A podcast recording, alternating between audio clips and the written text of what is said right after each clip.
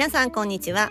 会社員生活15年以上なる私が働く女性が機嫌よく生き抜くコツやビジネス日々感じていることをお伝えしています。皆さんいかがお過ごしでしょうか？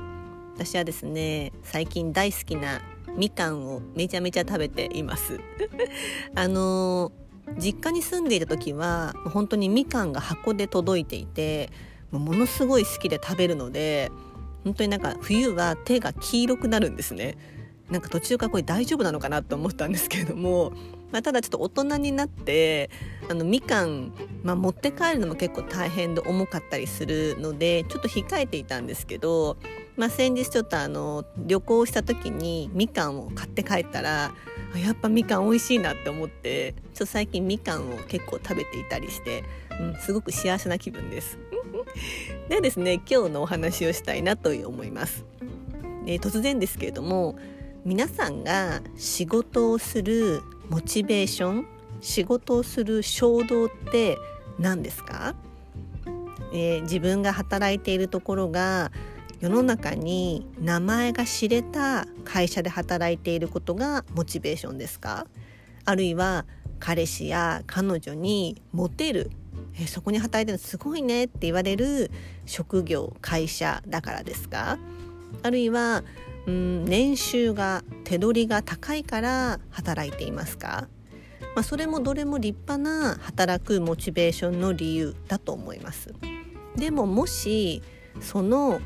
理由が自分の本心に嘘をついた偽物の衝動だったらうーん本当はそうじゃないのにそういう会社で働いたらモテるからとか、えー、両親が満足する方とかそういうものだったらそれは捉え方自体を変えるかそのステージを降りた方がいいんじゃないかなっていうふうに思います。ということで今日のテーマは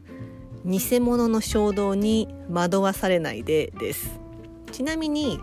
これが偽物の衝動なのか嘘なのかちょっとよくわからないな判断がつかないなって思ってる方はもしなんとなくでもまあ、5年以上続けてそのお仕事ができているのであればそれはモチベーションが維持できている可能性が、まあ、一定程度高いというふうに思います。一方で偽物の衝動をエネルギーとした頑張りって本当に続かないです。なぜならば体が拒否反応を起こすからそして何よりそれって辛いのはご自身のみならず周りの家族や仲間やパートナーなどに、まあ、大きな迷惑をかける可能性が非常に高いです。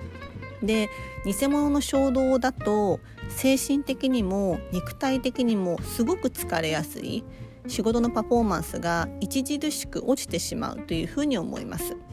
で私の友達でもいるんですけれどもいわゆる世の中に名の知れているもう大きな会社にいながら、まあ、ずっと頑張っていたんですけれどももうとにかく頑張りが続かず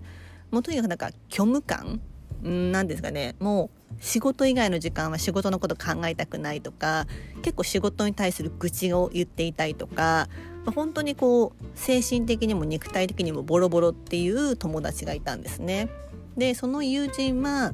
そのもう偽物の衝動にはもう惑わされないと思ってその衝動と自分でさよならし本物の衝動何が自分の仕事のモチベーションなのかっていうのをもとに仕事をされているんですね。でその友達は自分が仕事で働くモチベーションは一緒に働く人たち一緒に働きたいなと思う人たちと一緒に働きたいっていうことをもう明確にしてそれをもとに転職活動をして入った会社で今働いています。なのでそれをもとに人を重視して入ったのでまあ本当に自分の仕事がスムーズにいくためになんと会社で自ら企画してイベントをやったりするっていうまでに、えー、変わっているんですね。もう以前の会社では絶対に考えられなかったこと以前の会社ではもう会社が終わった後の時間は絶対に会社の人と会いたくないっていう風にまあ、豪語していたんですね。うん、それが本当に同じ人間の働き方とは本当に思えない。それだけ仕事に対するモチベーションや衝動ってこう本物か偽物かってすごく大切だなっていうふうに私は彼女を見ていて目の当たりにしています。うん、皆様本物の衝動で仕事ができていますか？世間からの視線や自分のプライドで偽物の衝動で働いていませんか？私はですね、まあ、会社の思想や周りの人にもうとにかくすごく恵まれていると、まあ、本気で思っているのであの今のところは、えー、本物の衝動で嘘偽りなく正直に仕事ができていると思っています。ただもちろんこれは環境は変わるものなのでずっと続くかどうかはわからない。なので私は常にこの今のこのモチベーションは本物なのか偽物の鐘楼なのかっていうのを常に自問自答するようにしています。いかがだったでしょうか？今日のテーマはどうか偽物の衝動に惑わされないでです。最後までお聴きいただきありがとうございました。皆様素敵な一日をお過ごしくださいませ。